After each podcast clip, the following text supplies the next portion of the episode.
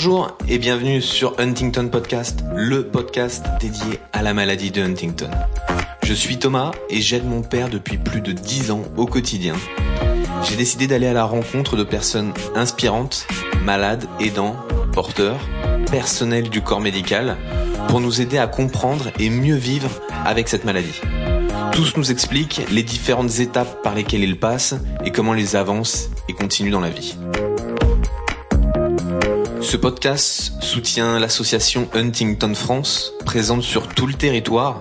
Elle s'occupe de faire connaître la maladie, de financer la recherche médicale et d'accompagner les malades et leurs familles dans toutes les étapes. Je vous conseille vivement d'y adhérer pour recevoir les dernières actualités. Vous retrouverez le lien du site internet dans la description de l'épisode. Bonne écoute à tous.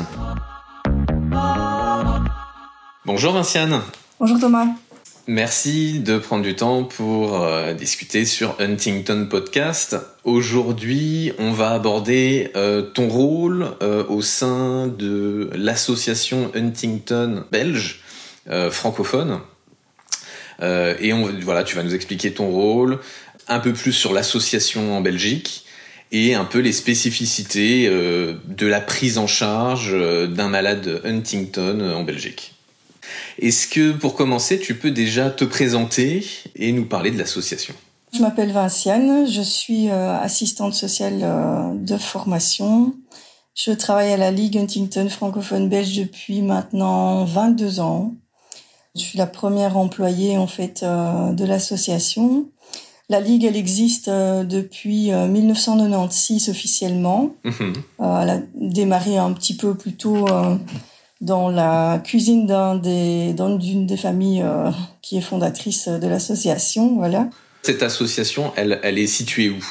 Le siège, il est où? Alors, le siège, il est situé euh, dans la province de Liège, mais on couvre euh, toute la Wallonie et Bruxelles francophone. D'accord. Donc, euh, on a un bureau euh, que, dans un hôpital, en fait, hein, qui nous laisse un bureau gracieusement depuis, bah, depuis le démarrage on est indépendant de l'hôpital et euh, en tout cas on peut bénéficier des, des avantages euh, de l'infrastructure euh, dans laquelle on se trouve. Voilà. Super. Et ça rassemble donc combien d'adhérents la partie francophone de la Belgique? Alors, au niveau des adhérents, c'est un peu compliqué dans le sens où au départ, on avait mis en place une cotisation. Ouais. Donc, si on parle en termes d'adhérents, en termes de personnes qui cotisent, au démarrage, il y avait, enfin pas au démarrage, mais il y avait à peu près 150 à 200 euh, adhérents, donc ça veut dire des personnes qui payaient une cotisation. Mhm. Mais dans la réalité, il y avait beaucoup plus de personnes qui étaient en contact avec l'association et pour lesquelles euh, j'intervenais pour des informations, etc. Bien sûr. Euh, donc on a décidé à un moment donné de laisser tomber cette idée de, de cotisation. D'accord. Euh, parce qu'on intervient aussi bien pour les gens qui sont euh, membres cotisants que ceux qui payent pas de cotisation. Donc mhm les gens ils, font un don euh, du montant qu'ils veulent et ils sont membres de l'association. Donc pour l'instant, pour donner un chiffre, par an, on a à peu près 400-450 euh, personnes dans, notre listing, mais euh, ça veut dire aussi qu'on a toute une série de personnes qui ne sont pas dedans parce qu'elles n'ont pas spécialement versé de dons.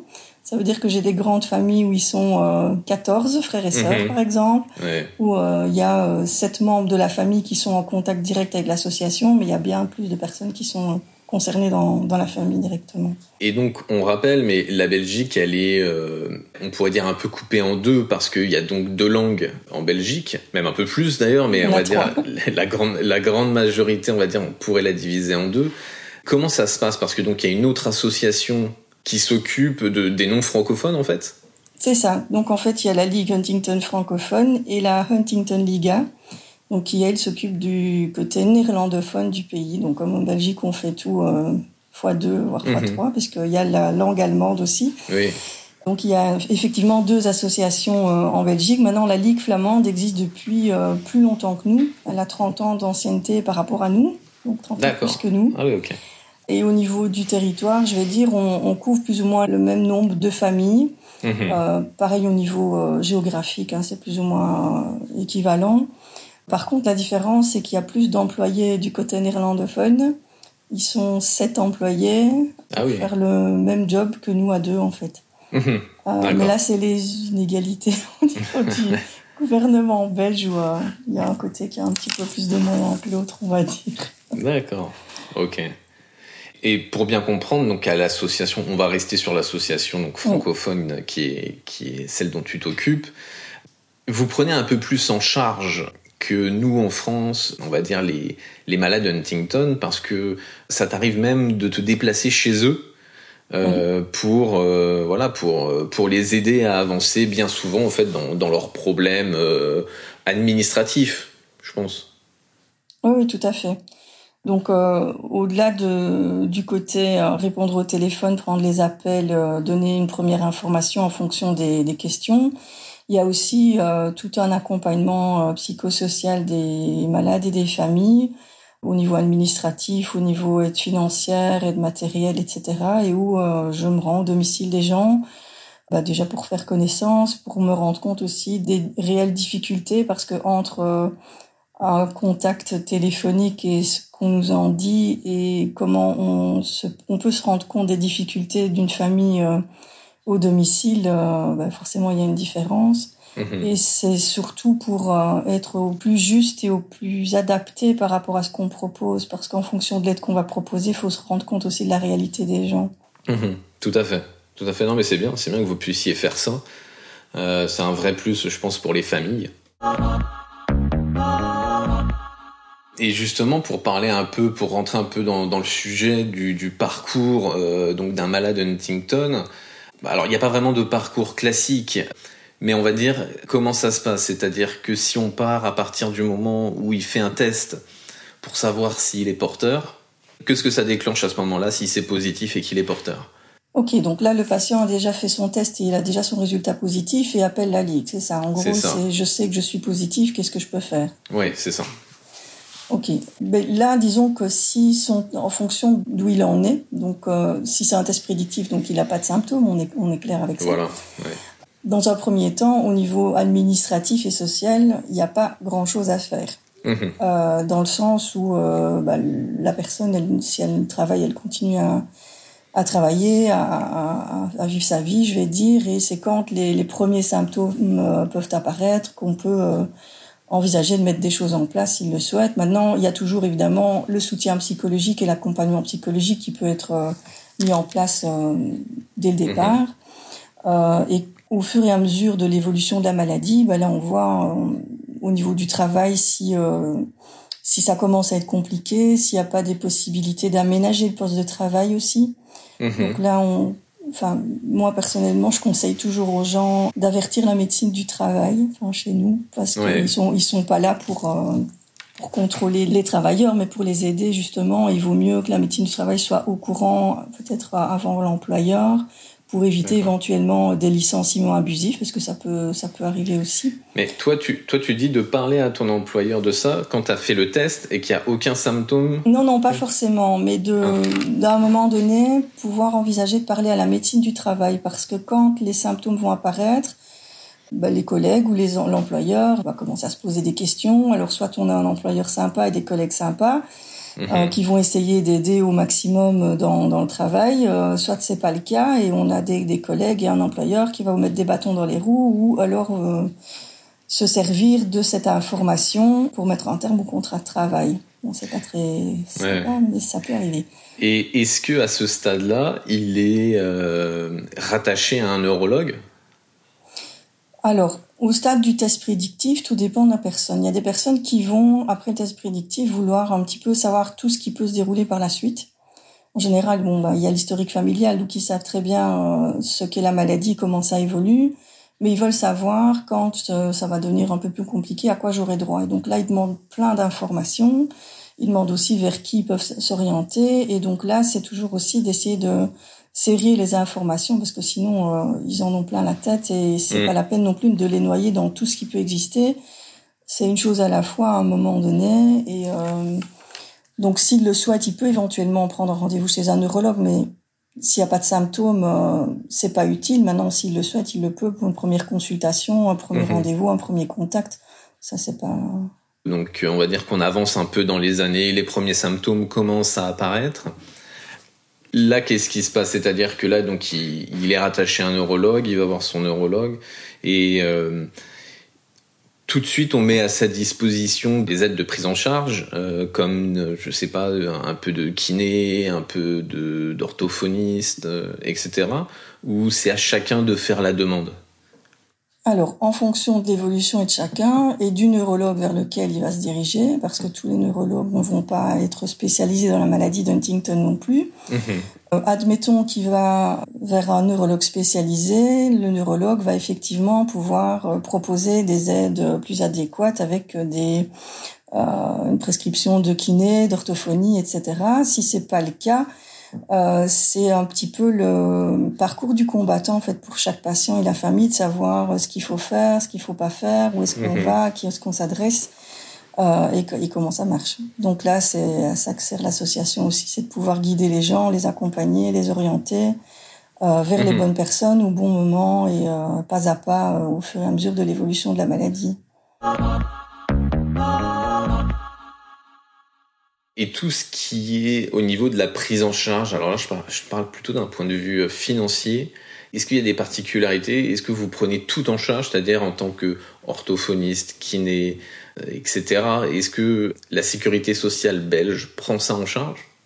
Alors la sécurité sociale belge prend ça en charge, mais encore une fois, ça dépend du stade de la maladie et de la prescription du médecin. Donc il y a des catégories pour lesquelles il y a des remboursements plus importants que d'autres. Et dans le cas de la maladie de Huntington, le médecin doit prescrire euh, euh, des séances kiné, mais en tant que avec, une prescription pour pathologie lourde, par exemple, pour avoir mhm. un remboursement euh, plus important. Pareil au niveau de l'orthophonie. Il y a quelques années d'ici, il y avait par exemple le souci au niveau du remboursement de l'orthophonie, c'était pour deux ans.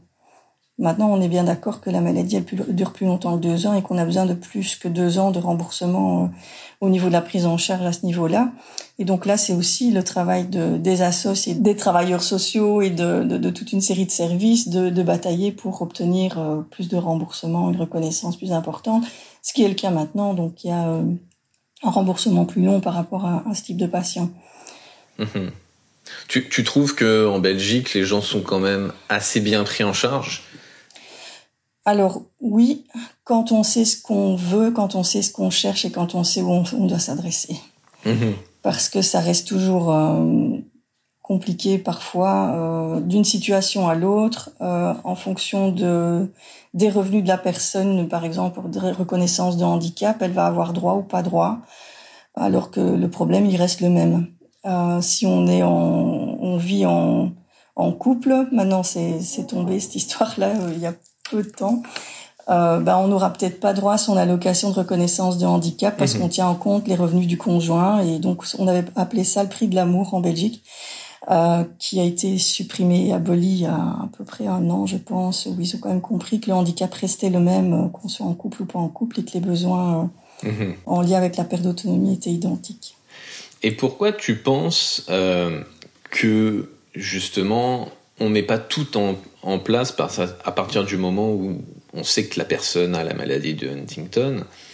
Pourquoi toutes les aides sont pas déclenchées à ce moment-là? Pourquoi on n'a pas connaissance de tout ce qu'il y a voilà, notre disposition en tant que famille, en tant qu'aidant, en tant que malade.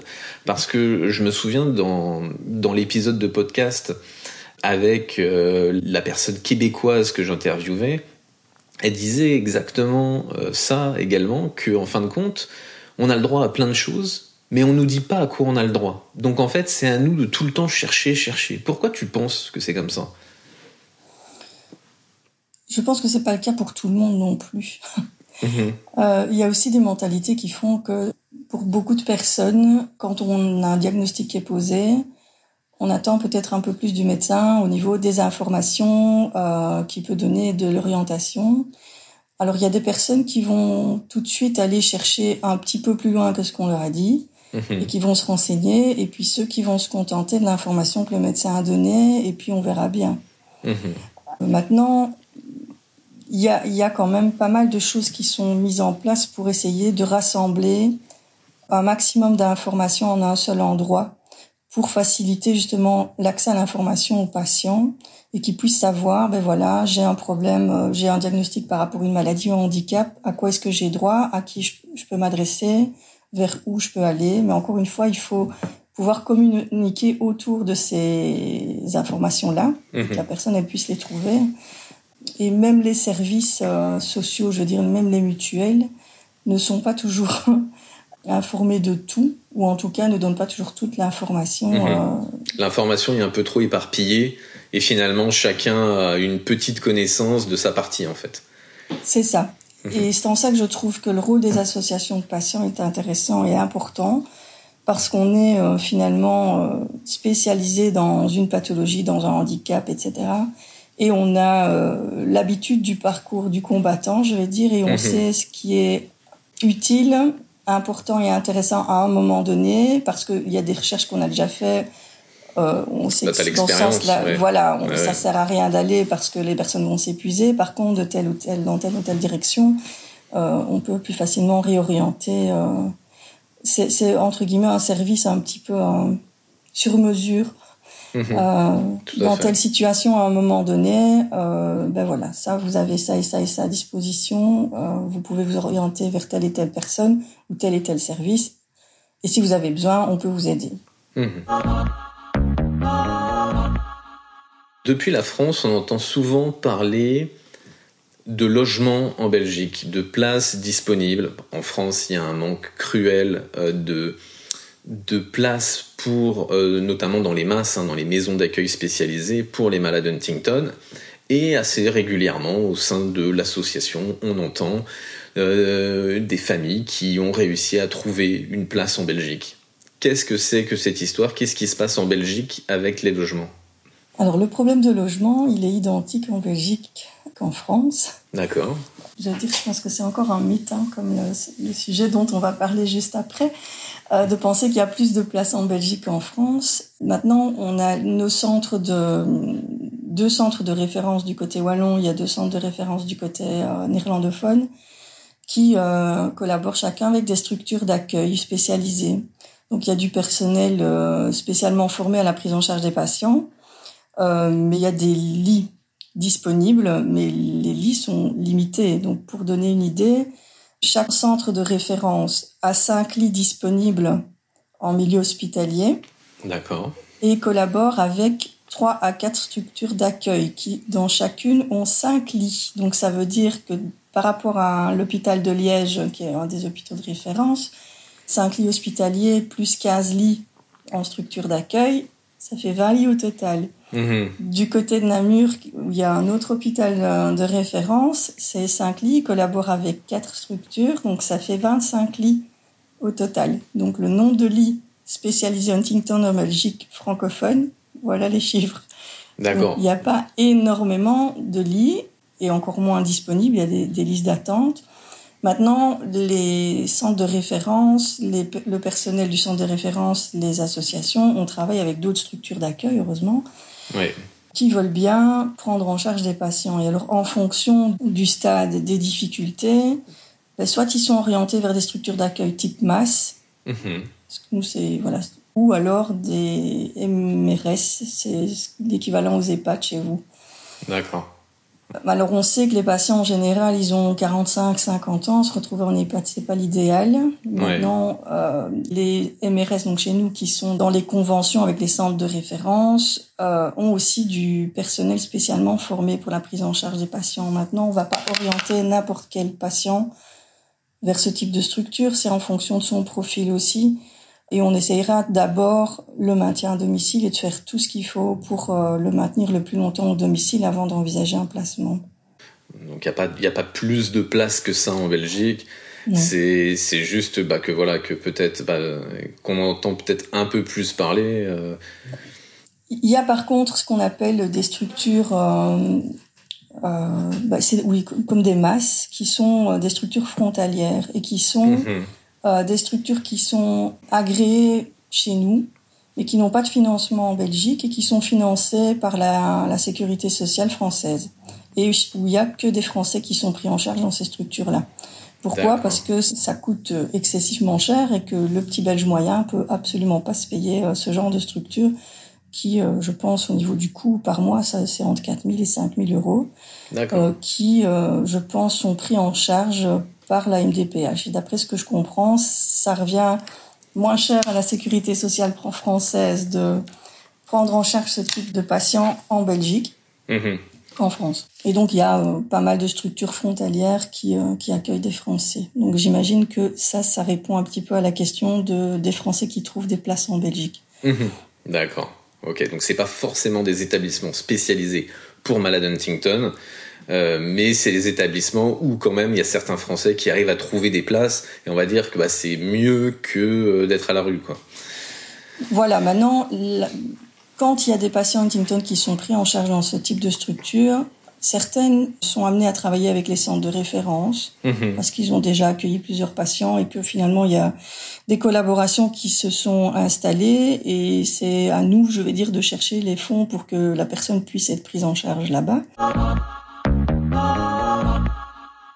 Et donc il y a un autre sujet, euh, euh Vinciane, qui, paraît qu'on entend euh, dans la communauté Huntington en France, c'est le sujet de la fin de vie.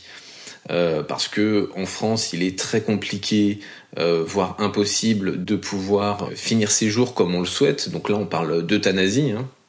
Je suis pas un spécialiste de ce sujet-là, euh, donc moi c'est pour ça que j'aimerais un peu avoir ton, ton regard euh, là-dessus. Je sais que en France c'est compliqué et que on entend souvent des gens qui partent en Belgique pour aller, on va dire, prévoir euh, la fin de leur jour. Qu'est-ce que tu peux me dire là-dessus? Alors au niveau de l'euthanasie en Belgique, il y a une loi qui existe depuis 2002. C'est une loi qui a été mise en application depuis 2002 en même temps que la loi sur les soins palliatifs et la loi sur les droits du patient. Alors c'est une loi de dépénalisation de l'euthanasie, donc c'est une loi de dépénalisation de l'acte médical, puisque l'euthanasie c'est euh, poser un acte médical qui met fin à la vie de quelqu'un d'autre. Mmh euh, et donc c'est faire en sorte que le, médecin qui pose cet acte ne soit pas poursuivi au pénal par rapport à, à cet acte-là. Mmh donc c'est pas non plus, on arrive en Belgique, euh, on fait une demande euh, et puis euh, ça, ça coule tout seul pour pour obtenir une réponse. Il y a vraiment toute une série de critères dans lesquels le, le, patient doit, auxquels le patient doit répondre. Mhm. Il doit contacter un premier médecin, un premier avis, un deuxième avis médical. Il doit y avoir un avis aussi au niveau d'un médecin psychiatre qui va déterminer la capacité de jugement du patient ou la capacité du patient à prendre cette décision par rapport à lui-même. Mhm. Euh, c'est une décision qui doit être répétée à plusieurs reprises euh, à des moments différents. Et les médecins qui accompagnent le patient doivent être des médecins euh, qui n'ont pas un intérêt, je vais dire, par rapport à, à la fin de vie du patient. Et il doit y avoir également une personne de confiance qui doit être euh, nommée, enfin en tout cas désignée par, par le patient. Et là aussi, cette personne ne doit pas avoir d'intérêt dans dans la fin de vie de la personne. Mhm. Euh, et les médecins doivent, dans les quatre jours de la de l'acte, je vais dire, euh, rendre aussi un, un, rapport à une commission de contrôle et d'évaluation pour voir si tout s'est bien passé, si c'est ça bien fait dans les dans le cadre de la loi, si le patient répondait bien aux critères, etc. Donc c'est pas aussi euh, c'est pas, pas, facile, ouais ben, ça peut l'être si on est dans les conditions et si on suit le parcours, mais euh, il suffit pas de passer un coup de fil, prendre un rendez-vous et puis euh, demain on n'est plus là, quoi. C'est mhm. euh, c'est un peu plus compliqué que ça. Il y a tout un processus. Il y a tout un processus à respecter. Et, et qu'est-ce que tu conseillerais à une famille qui voudrait se renseigner un peu plus en détail et où en France ils trouveraient pas les réponses qu'ils souhaitent? Qu'est-ce que tu conseilles à la famille? C'est un peu compliqué dans le sens où vu que chez vous c'est quand même un sujet c'est fort tabou quand même hein. c'est mhm. on parle pas de fin de enfin je vois même sur les réseaux sociaux les échanges à ce niveau-là euh, on voit entre guillemets qui est en Belgique et qui est en France euh, parce que c'est les mentalités sont sont sont différentes à ce niveau-là parce qu'ici c'est vraiment dans le c'est le respect du choix du patient je dis pas que c'est pas le cas en France, hein, mais ça reste compliqué. Où ici, d'emblée, les questions de fin de vie, elles sont pratiquement abordées avant que le patient soit euh, vraiment à un stade avancé. On mhm. n'attend pas d'arriver euh, à ce qu'il ne sache plus s'exprimer, à ce qu'il soit euh, complètement grabataire pour se poser la question d'une part de l'euthanasie, mais de, de, la gastrostomie. Maintenant, l'euthanasie n'est pas spécialement le sujet abordé d'emblée, c'est le patient qui, qui dit aussi, moi, si j'arrive à tel, à tel stade de la maladie, je ne souhaite pas ceci, je ne souhaite pas cela. Et je souhaiterais me faire euthanasier si je veux pas ressembler à mon parent, je veux pas arriver à un tel état de, dégradation, etc. Donc, euh, ça donne euh, une indication aux, professionnels qui accompagnent de, vers quoi il veut aller. Donc, c'est d'être attentif aussi que c'est s'il y a une demande à un moment donné, il faudra pouvoir mettre les choses en, en, en place pour pouvoir respecter cette volonté. Maintenant, c'est pas parce que euh, on vit en Belgique et qu'on souffre de la maladie de Huntington que systématiquement c'est accepté. C'est mhm. vraiment au cas par cas et par chaque situation. Si euh, la personne est trop loin dans l'évolution de la maladie, qu'elle n'est pas dans une capacité de s'exprimer, de faire la demande, ça fonctionnera pas. Mhm. D'accord. Ok. Donc au niveau conseil, euh, il y a des associations en Belgique et je pense qu'elles doivent avoir aussi l'équivalent en France, euh, les associations euh, d'aide Ici, c'est la DMD en Belgique. Je ne sais pas si elle existe en France. C'est une association qui, euh, justement, est assez pro-euthanasie, je vais hmm. dire, et qui explique un petit peu toutes les démarches à faire quand on souhaite s'orienter sur cette voie-là. Et si le médecin qu'on a contacté euh, bah, ne souhaite pas euh, le pratiquer, parce que ça reste un choix pour le médecin aussi, il n'est pas obligé de le mhm. faire, Tout à fait. Euh, c'est de pouvoir orienter vers un confrère qui, qui lui accepte d'accompagner le patient. D'accord. Ok, donc c'est vraiment donc si on comprend c'est vraiment une, une, décision qui doit se prendre en amont, qui, qui est bien réfléchie par le patient donc euh, c'est vrai que depuis euh, la France, je pense qu'en effet, il y, a des, y a des associations, encore une fois, on n'est pas des spécialistes du sujet, on parle un peu de toi et moi avec notre expérience. Euh, et, et voilà, donc c'est quelque chose à creuser, c'est possible en Belgique, mais sous des conditions et sous un processus bien particulier. Voilà, encore une fois, c'est pas aussi facile que des fois on peut l'entendre au sein de la communauté Huntington sur les réseaux ou, ou autres. Mais j'imagine en tout cas que les situations dans lesquelles ça s'est produit pour des patients français, ils ont probablement annoncé les choses en dernière minute à leur entourage en France ou fait savoir en France parce que bah, la mentalité par rapport au sujet fait que bah, c'est compliqué. Euh, mhm. Mais ça ne veut pas dire qu'il n'y a pas eu tout un travail en amont, des contacts en amont pour qu'effectivement ils puissent arriver à, à ce que cette demande soit soit entendue et que qu'on l'accompagne sur ce chemin-là, quoi. Mhm. Ok. Écoute, merci euh, Vinciane déjà pour nous avoir un peu expliqué comment ça se passe en Belgique. Euh, bon, moi, de, de, ce que je comprends, c'est qu'il y a quand même beaucoup de choses similaires. Euh, c'est un pays où quand même les malades Huntington sont quand même bien pris en charge, même si on peut toujours faire mieux, euh, mais c'est quand même, je pense, euh, on le voit plus avec l'association euh, belge, que vous accompagnez, que vous faites tout votre possible pour les accompagner dans la prise en charge et dans la vie et dans toutes les étapes du malade. Donc voilà, moi c'est un peu ce que j'en retiens. Est-ce que si t'avais, si je te donne un peu le, le mot de la fin, si je te laisse, est-ce que tu aurais un conseil ou un mot à nous dire? Après ton expérience de 22 ans, faut le rappeler, ça fait 22 ans que... Par rapport au parcours des patients, j'ai quand même pu voir euh, qu'il y a eu une évolution sur ces 20 dernières années en termes de connaissance de la maladie, de compréhension et d'ouverture par rapport à, à, ce type de patient qui, rappelons-le, il y a X années d'ici, euh, bah, c'était le patient qu'on n'avait pas envie de voir et qui était enfermé euh, dans une chambre et on ne s'occupait pas trop de lui parce qu'il faisait peur, etc. Mhm.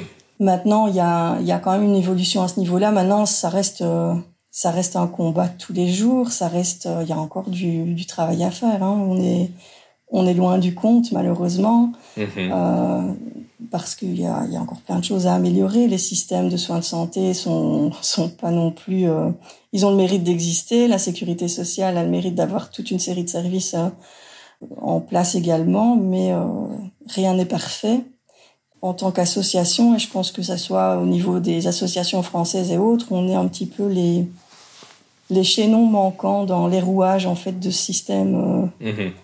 Un peu compliqué dans chaque pays, je pense, avec chacun sa complexité. Et, euh, on est là, je pense, pour être euh, à l'écoute et, guider les, les, malades et les familles et les accompagner au mieux. Mais voilà, ça reste un défi quotidien, je pense, pour, pour chaque famille. Merci Vinciane, en tout cas, pour ton témoignage. À bientôt. Merci. À bientôt. Au revoir. Merci beaucoup d'avoir pris le temps d'écouter jusqu'au bout cet épisode. Je vous rappelle que l'association Huntington France est là pour vous et que la meilleure manière d'être informé de la recherche et de la prise en charge de la maladie, c'est d'adhérer à l'association. Merci à tous et à bientôt.